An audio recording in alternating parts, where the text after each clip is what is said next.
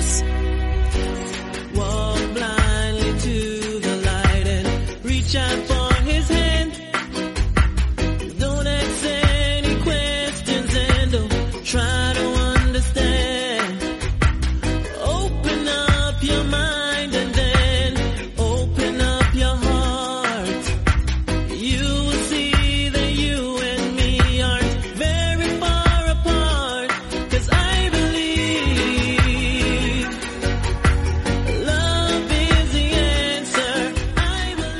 Muy buenas, bienvenidos a una nueva edición de MM Adictos. Hoy es 19 de octubre, lunes, y igual me noté que no tengo mucha voz, la verdad es que no sé qué es lo que está pasando, pero bueno.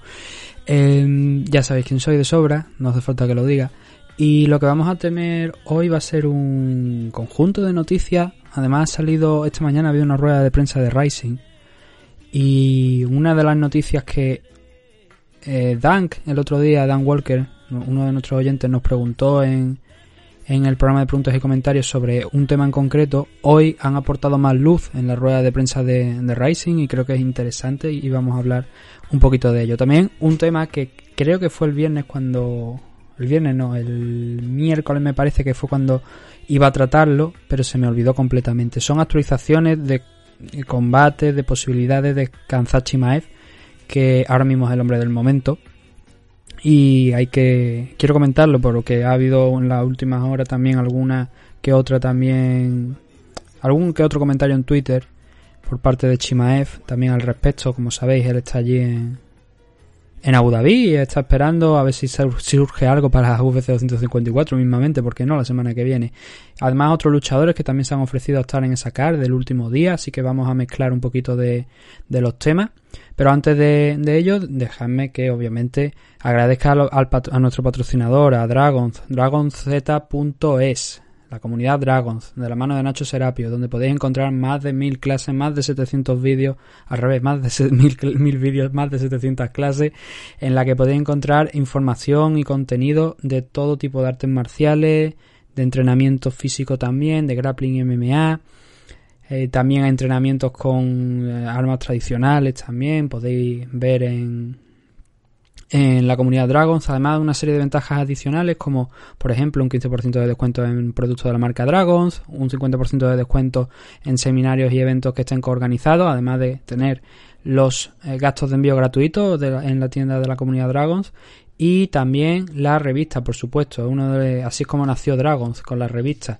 Tenéis acceso a toda la galería, a todo el registro, todos los números de la revista Dragons que se han eh, sacado hasta ahora en formato digital por 10 euros o si queréis la versión en papel son 12 euros. Se os enviará a partir del momento que os deis de alta. No os van a enviar todos los números, pero sí además tendréis acceso a toda la, la versión digital. No solamente os enviarán la revista en papel, sino que también tendréis acceso a toda la versión digital. Y ahora, eh, eso por parte de Dragons, pero ¿por dónde, dónde podéis encontrarnos a nosotros? En MM Adicto, en Facebook y en Twitter. En YouTube, MM Adictos TV, en Twitch, MM Adictos TV, en Instagram, MM Adictos-podcast, en por correo electrónico, mmadictos.gmail.com, Evox, Spotify, Apple Podcast, ponéis MM Adictos, ahí os salimos. Y ahí sabéis que podéis enviar todas vuestras preguntas y comentarios. Y oye, a ver si también podemos enviar algo que no sea, porque últimamente parece que hay mucho drama de si eh, tiene un pique con no sé quién, de que si alguien está enfadado con vosotros. Vamos a hablar de, de MMA, vamos a dejarnos de drama. Vamos, que, no tengo ningún problema en responderlo, pero vamos a dejarnos de esos temas. Vamos a, a lo importante, a lo que nos interesa a todos realmente, no los dramas, los dramas para otra ocasión. Así que nada, después de esto vamos a empezar ya con algunos de esos temas de los que tenemos para el día de hoy.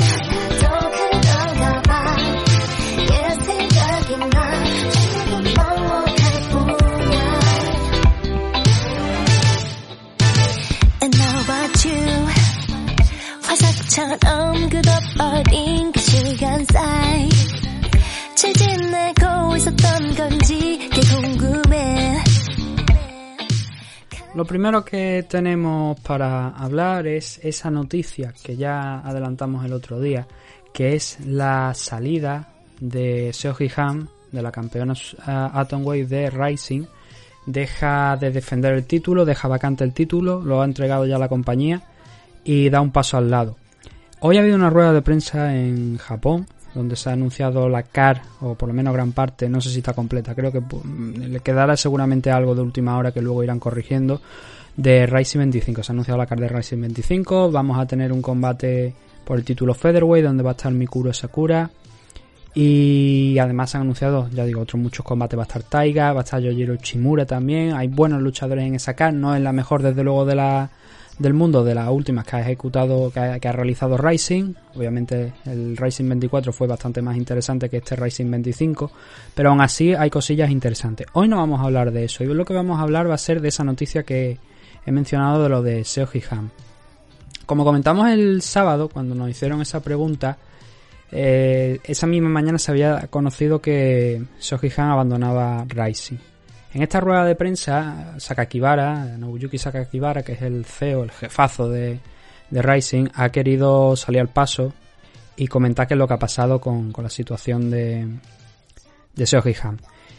Hay una cosa que he escuchado durante mucho tiempo repetir a, a Sakakibara, y no es de ahora. Y el motivo por el que él dice que Seoji Han ya no puede estar en Rising, el principal es que ha firmado por One Championship va a estar en el torneo Atomway que va a celebrar la compañía, que bueno, también lo decimos, el torneo Atomway no es en 105 libras, en 115 libras. Pero bueno, ha firmado por la compañía y una de las cosas que repite mucho eh, Sakakibara es que Racing es una federación, no es, no es una promoción, es una federación, es una unión de organizaciones y ellos organizan eventos en función de eso y es verdad, ¿por qué? Porque vemos luchadores de Raw FC, que era en el caso, era donde estaba Soji Ham. Hemos visto luchadores de Bellator, vemos luchadores de Deep, de Pancrase, de incluso de gente que estaba en K1 que ya no está, que se ha pasado a, a Rising, como por ejemplo Taiga o Koji en la última, en el último combate que tuvo contra Tenshin Asukawa. Pero la mayoría de gente no son propiedad de Rising, por así decirlo, no tienen un contrato. Hay algunos que sí, otros no tienen esos contratos, sino que con lo, le firman para la pelea y, poco más. Lo que, pasa con, por tanto, con, con Seoji Han, que estamos hablando de la número 1 Atomway a nivel mundial, y por Atomway, repito, 105 libras, no 115, como se va a realizar el torneo de, One Championship, es que ella eh, era propiedad de, de Robo. Al firmar eh, Han con One Championship, ha roto el contrato con Raw FC. Se acabó ese contrato con Raw FC, con lo cual Rising no ha podido tampoco llegar a un acuerdo con ella para seguir contando con, con la campeona en la compañía. Y ha roto con todo. Sokihan ha roto con Rising, ha roto con Raw FC y ahora va a formar parte del torneo Atomway de, de One. Claro, esto lo ha reventado Sakakibara. Esto no se sabía. Podía intuirse que si dejaba el cinturón vacante es que algo, algún run run había ahí por ahí. Y Hoy lo ha confirmado y hoy ha reventado la noticia, le ha pisado la noticia totalmente a Chatris y Jot Hay una rivalidad muy interesante entre One Championship y Rising. Mucho de no queremos colaborar y tal, pero claro, si tú intentas hacerte con un espacio del mercado de las MMA en Japón, lo lógico es que quieras echar a Rising de ahí. Y One Championship en 2019-2018 empezó a realizar una invasión bastante agresiva firmando acuerdos con Pancrase, con Shoto creo que fue, donde los campeones tenían una... como que Racing tenía una opción preferencial sobre los campeones de esas compañías para llevárselo y que algunos luchadores también acabarían en, en One Championship. De hecho, en los últimos años ha habido varios luchadores que han hecho el salto de Pancrase a, a One. Y, y los eventos incluso están patrocinados. Pero sin ir más lejos, en la última ocasión tuvimos un campeón de Pancrase en, en Rising y Akume y no pasó absolutamente nada. Él había peleado en One Championship, pero se ve que o bien ese contrato era por una pelea o algo, y el caso es que volvió a, a pelear en Rising. Lo que no sé es si a lo mejor también el hecho de que estemos viendo más luchadores de estas compañías de Pancrase, de Deep, de Shoto, en el que los estemos viendo en Rising significa que a lo mejor no pueden tampoco viajar a los eventos de One, que es una cosa importante. Dentro de pocas fechas, final de mes, se realiza un evento que tiene seis combates, pero cuatro son por cuatro títulos. Eh, estamos hablando de One Championship.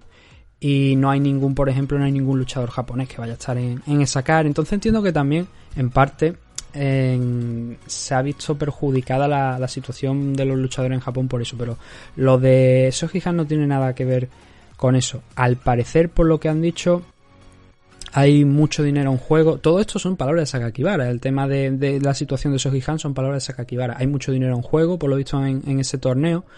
Y ha sido una forma también de, de llevársela.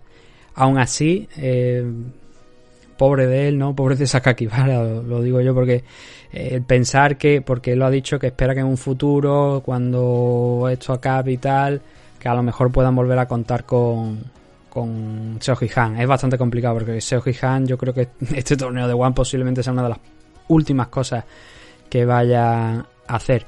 Y lo único que sabemos es eso, que, Rise- que One Championship por lo visto está pagando bastante bien por participar en el torneo. Y que es uno de los motivos principales por los que Seoji Han pues no ha podido, no ha, ha decidido no seguir con Rising. Ese torneo había una publicación como dije el sábado, pero no llegué a encontrarla.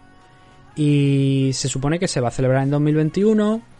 Y bueno, a ver, tampoco es que haya una gran cantidad de luchadoras, digamos, en la división eh, Atomway de... Ya repito, la llaman Atomway, pero realmente es la Strikeway. No hay una gran, una gran cantidad de luchadoras, por así decirlo. De hecho, ellos tienen unos rankings hechos donde las cinco primeras están Denise Zamboanga, que sí que se ganó su oportunidad ah, al título. Creo que no está preparada, pero que sí que se ganó su oportunidad derrotando a, creo que fue a Bibi, me parece, a Miyamaguchi, que también está aquí en este ra- en ranking. Solo hay cinco posiciones. Y la verdad es que muchas veces los rankings de, ra- de, de One Championship dicen, no, son cinco posiciones, pero es que no hay más. ¿Por qué? ¿Por qué digo que no hay más? Porque mira, por ejemplo, estamos viendo en la división Featherweight, ahora volvemos al tema de- del ranking Atomweight, pero estamos viendo en la división Featherweight a Gary Tonon en quinta posición. Si conocéis a Gary Tonon, es un magnífico practicante de Brazilian Jiu-Jitsu, pero lleva muy poquitas peleas profesionales. Creo que cuatro o cinco, me parece. Y puede que incluso me esté yendo por, por lo alto. Pero Gary Tonon no tiene nada para estar en quinta posición de los rankings Featherweight. Eso es así. Eso es así. Entonces, lo, único que nos demuestra es que el roster de One Championship es bastante amplio, pero luego cuando miramos en los rankings tampoco es tanto. Muchas veces no tienen para cubrir. Entonces, volviendo al tema de lo de la división Atomweight, está Angela Lee, obviamente, de campeones. Luego tenemos a Denise Zamboanga, Meng Bo y Lin Heking. Esas son las dos segundas. A vosotros no os dice nada. A mí me dice, o sea, a, mí no me dice nada. A vosotros supongo que os dice hasta menos todavía. En cuarta posición, Mei Yamaguchi, que sí, que Mei ha tenido dos grandísimas guerras contra Angela Lee, y la primera posiblemente incluso hasta se la ganara, pero bueno, eh, se llevó la decisión Angela Lee y la proclamaron campeona. Y la quinta es Stan Fairtex. Stan Fairtex, que ha perdido los dos cinturones, tanto de kickboxing como de Muay Thai, en los que estaba. Ha perdido los dos cinturones y te la ponen quinta en los rankings de MMA. Es esto a lo que, a lo, que os digo. No hay gente suficiente para hacer el torneo y por eso han tenido que ir llamando, tocando puertas, viendo que es factible que, que Shoji Han pues se le habrán pagado un dineral y se lo habrán llevado y que no sea la última porque en Rising hay poquitas también luchadoras. Atomway es verdad que ellos tienen la base de, de G-Wells y de G-Wells, que es otra, es una compañía que está integrada en Deep, eh, la integraron en Deep y eh, es la sección femenina, por así decirlo, aunque también hacen combates femeninos en Deep, pero no tanto como obviamente G-Well que está dedicado. Ellos tienen G-Well y en G-Well hay una gran cantera de luchadoras. Claro, el problema es que no tienen el nivel de Seoji Han y hay alguna que sí que ha estado peleando por ahí, Maesawa, eh, ¿quién más? Emi Tomimatsu. El problema es que, claro, las grandes, las buenas, son dos o tres. Hay muy poquitas luchadoras Atomweight de mucho nivel y Seoji Han es un- era una de ellas y por desgracia es una grandísima pérdida para Rising. No vamos a poder verla nuevamente, no vamos a poder verla en una revancha contra Rena y quizás eso es lo que más pesa. A mí por lo menos lo que más, pesa porque era un combate que ya tuvo lugar hace años, que ganó Rena porque fue en shootboxing y que un nuevo enfrentamiento habría estado muy bien. Pero bueno, parece que nos vamos a, quedar sin ella. Y claro, eh, era la noticia que con la que yo quería abrir este programa. Sé que a muchos de vosotros quizás no importa, no, no, sab- no sabréis ni de lo que estáis hablando, pero esto es un movimiento muy importante. Pensar que esto sería algo similar a si Valentina Sechenko de repente firmara por Bellator. En esa competición norteamericana, donde obviamente UFC lleva la delantera, sería algo similar. a que eh, Valentina Sechenko de repente firmara por eh, Bellator o bien Ilima McFarlane se pasara Ilima Ley McFarlane se pasara a UFC algo similar a eso. Por eso es una, una firma muy importante y creo que, que había que comentarla. Vámonos con la, la segunda de las noticias que teníamos por aquí. Y la segunda es eh, lo que Chimaev ha ido diciendo en los últimos días.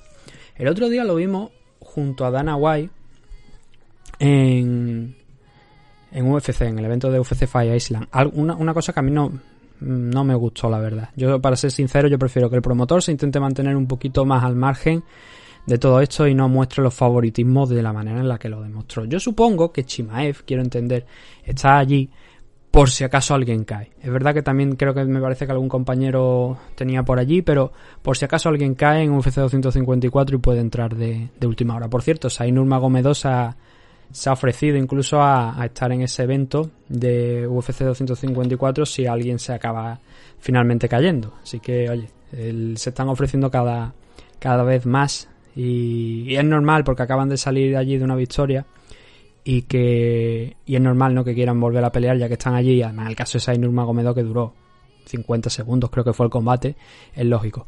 También por ejemplo Guran Kutatelache se ha ofrecido estas son cosas que quedaron de la rueda de prensa ahora volvemos con el tema de Chimaev. Cosa- cosas que quedaron de la rueda de prensa el otro día. Eh, Kutatelache se ha ofrecido para pelear contra Mahachev. Ya sabéis que Mahachev pues había, había una serie de rivales que se cayeron y incluso Alias de la CID eh, ofreció un cheque a Tony Ferguson para que aceptara una pelea contra él, se negó Tony y se quedó colgado. Y ahora pues Kutatelache se ha ofrecido a, a enfrentarse a Islam Mahachev, pero no creo yo que se vaya a dar, de momento no se ha dicho nada, pero sería extraño ¿no? que se diera teniendo en cuenta que viene un combate que fue uno de los fue el combate de la noche de hecho del Fire Island contra Mateo Ganrod y que supuso un desgaste amplio. Pelear una semana después sería llamativo. Entonces, el tema de lo de Chimaev. Ahora mismo, en esa carrera por enfrentarse a él, teníamos dos grandes nombres. Estaba Darren Till, pero sobre todo Neil Mañí. Y en los últimos días, entre este programa y aquel donde hablamos de, la noticia de, Chimaev, también se ha sumado Chris Weyman. Chris Weyman parece que al final eh, se lo había pensado y había dicho, oye, ¿por qué no? ¿Por qué no vamos a tener esa oportunidad contra, contra Chimaev? El problema es que quizá ahora ya es demasiado tarde. Y es difícil que Chimaev ya vaya a aceptar ese, ese enfrentamiento.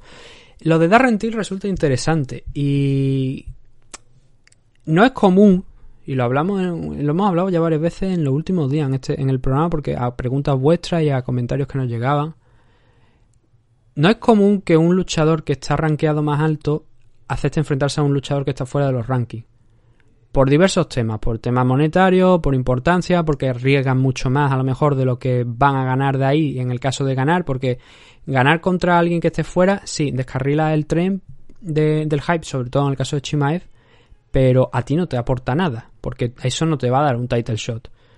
Y tus peleas, sobre todo en UFC, muchas veces son contadas. Peleas a lo mejor un par de veces al año. Gastar una pelea en enfrentarte a Chimaev, que encima te puede salir mal, no es lo más inteligente. Entonces, en ese caso, en esa situación, él, por ejemplo, cuando te sale Darren Till, cuando te sale Magny, son dos grandes nombres. Y la idea es que Chimaev pelea el, 10 pelee el 19 de diciembre en el main event de ese evento, de ese Fight Night que hay, que creo que es el último evento de UFC del año, uno de los últimos eventos. Me parece que es el último evento. Y la idea es esa. Pero Neil Magny ya se ha ofrecido abiertamente, Darren Till también se ha ofrecido abiertamente, y hoy nos hemos encontrado con un tuit de, de este señor, de Chimaev, donde dice que quiere, hacer, quiere hacerlo al viejo estilo. Es decir, ¿qué es hacerlo al viejo estilo?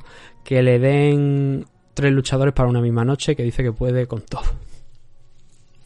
Es así, pero oye, ahora mismo tendría los tres, tendría a Chris Weidman, tendría a Darren Till y tendría a Neil Magny. De los tres yo creo que em, Chimaev son malas noticias para todo el mundo, pero yo creo que una pelea contra Neil Magny eh, es lo más interesante, lo más interesante de todo. Igual la de Darren Till es mucho más interesante, pero Darren Till 185 y bastante más pesado.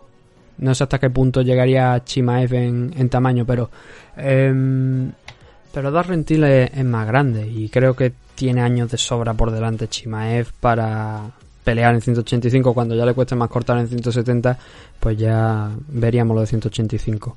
Aparte que los rivales que le han dado hasta ahora, como todos sabéis ya, no han sido fuertes que digamos.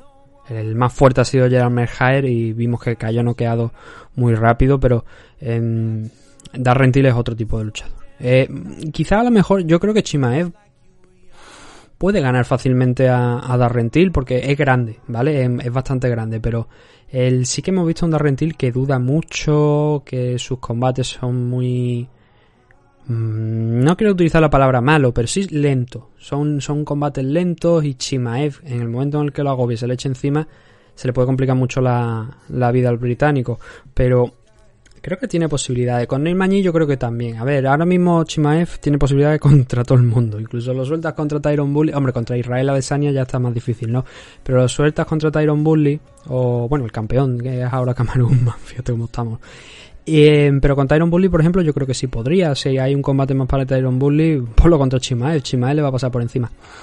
Pero la- ya, ya digo que a mí el plan que, que a mí me, me llama más la atención, que no sé cómo lo veréis vosotros, es el de las 170. En la Welter, yo creo que ahora mismo donde debe centrarse, seguir peleando ahí. Si le sale ocasionalmente una en 185, venimos de un fin de semana donde Jessica Andrade ha debutado en 125, ganado la primera contender y probablemente se haya puesto en línea por el título.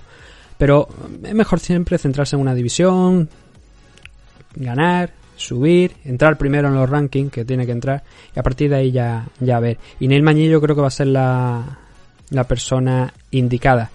Sí que es verdad que es un combate que a lo mejor para liderar eh, un Fight Night no es tampoco gran cosa, pero ahora mismo en ese combate lo más importante sería la presencia de Kanzat Chimaev, no la de Neil Mañí. Neil Mañí es un luchador que yo siempre lo bueno, la- hay una sensación de que es un underdog y mucha gente creía que no lo iba a hacer bien contra Robbie Lawler, pero cuando has visto mucho de Neil Mañí sabes que es un tío bastante serio y que puede darle un susto a la gran mayoría, nunca va a ser campeón, pero es un buen luchador y es un luchador que con el paso del tiempo ha ido aprendiendo. Lo que pasa que claro, no pasa de ese top 10, top 15 de, de o sea, de, de la 10, de la posición número 10 a la posición número 15 realmente. Entonces, eh, por eso es una buena prueba, como digo, para, para Chimaev. Espero que yo, por mi parte, yo espero que se dé ese combate, que no se muevan mucho de eso, que da rentil, pues que lo dejen ahí tranquilo, que además está más alto en la división middleweight, y que vayamos poco a poco, porque al final hemos visto trenes que iban muy fuertes y han acabado descarrilándolo, como por ejemplo el de Eris Pérez, como por ejemplo el de Ben Askren cuando llegó a, UFC, pues Robbie Lawler por poco se lo carga en pocos segundos, aunque luego consiguió ganar, y luego el caos de Jorge Masvidal y otras muchas más otros muchos más luchadores que han venido aquí a, a UFC que estaban parecían que se iban a comer el mundo y al final fuera. Hay una cosita última antes de dos cosas mejor dicho para acabar esto de aquí ya no me quiero extender mucho más. Lo primero Umar Nurmagomedov que es otro de los primos de, de Javi más familia en UFC que de Javi que, que fuera em, Va, iba a pelear en UFC 154, se lo tuvieron que llevar a un hospital, al parecer tiene gripe, veremos si eso también deriva en otra cosa que no sea gripe, pero de momento no, no va a pelear en UFC 154, ahí puede que a lo mejor Said ocupe la, la posición. Y luego la otra cosa es que en el programa de ayer dije que no íbamos a tener que trasnochar para, para ver a, a Joel, eso es cierto, porque la pelea de Joel va a ser la primera de, la de la CAR, pero me ha recordado Raúl Rubio en Evox, hay que darle las gracias. Dice, Nathan, si no me equivoco, el evento UFC 154 es horario de allí, de allí de, de Arabia Saudí, o sea, de Arabia Saudí, de Emiratos Árabes Unidos. No para América, por lo que lo por lo que veremos a Joel tomando un café, un saludo. Eh, es así, es así, es verdad. Me, se me pasó por alto y gracias a Raúl por, por recordarlo. Entonces ya sabéis, podéis ir ajustando los relojes para mm, mm, ver a Joel tempranito y, y luego ya poder hacer lo que os dé la gana. Hombre, obviamente también os podéis quedar a ver el resto del evento, pero que es verdad que este evento, este UFC 154, van a adelantar el horario, lo van a hacer en un horario más europeo y luego ya, bueno, lo emitirán allí en directo también, pero eh, supongo que también el hecho de que pelee Javi, pues eso ayuda un poquito a, que se altere el horario Mañana creo que, aprovechando que estamos hablando del tema de UFC 154, mañana creo que le dedicaré, el, probablemente salvo que haya una noticia así muy especial, se lo dedicaré a hablar de, de Joel, de la pelea contra Alexander Yakolev, que se va a celebrar el, sábado. Y nada, nosotros lo vamos a dejar aquí por ahora. Así que vamos a hacer así ya con la manita y a dejarlo ya, ya por hoy, aunque no, no, no hayamos hablado mucho, pero bueno, un par de noticias, ya sabéis que esto ahora mismo es más, más rápido, más express y siempre pues siempre viene bien, ¿no? Hacer un programa así más corto. Así que vamos a despedirnos ya.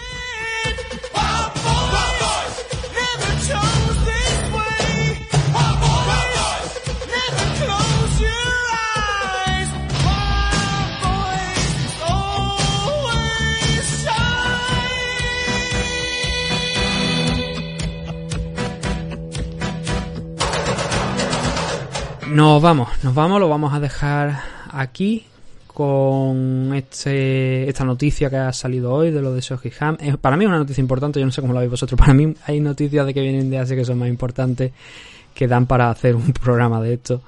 Y bueno, espero lo de siempre, que hayáis, disfrutado, que os haya entretenido, que os hayáis eh, enterado de cosas a lo mejor nuevas, porque a lo mejor no, no seguís One, no seguís Rising, y es una pena, ya digo, One está gratis, es que no tenéis excusa para no seguirlo. Rising hay que pagar pay-per-view y tal, pero One está gratis a través de YouTube. Siempre, todos los viernes, casi todos los viernes. Así que os recomiendo que le echéis un vistazo. Nosotros volveremos mañana, si la voz no me va peor, que de momento ya digo, es que noto yo también conforme iban pasando los minutos que no acaba de ir bien, pero bueno, si está todo bien, mañana volveremos con más noticias, más eventos, más combates, más MMA Adicto. Un saludo a todos y gracias por escucharnos.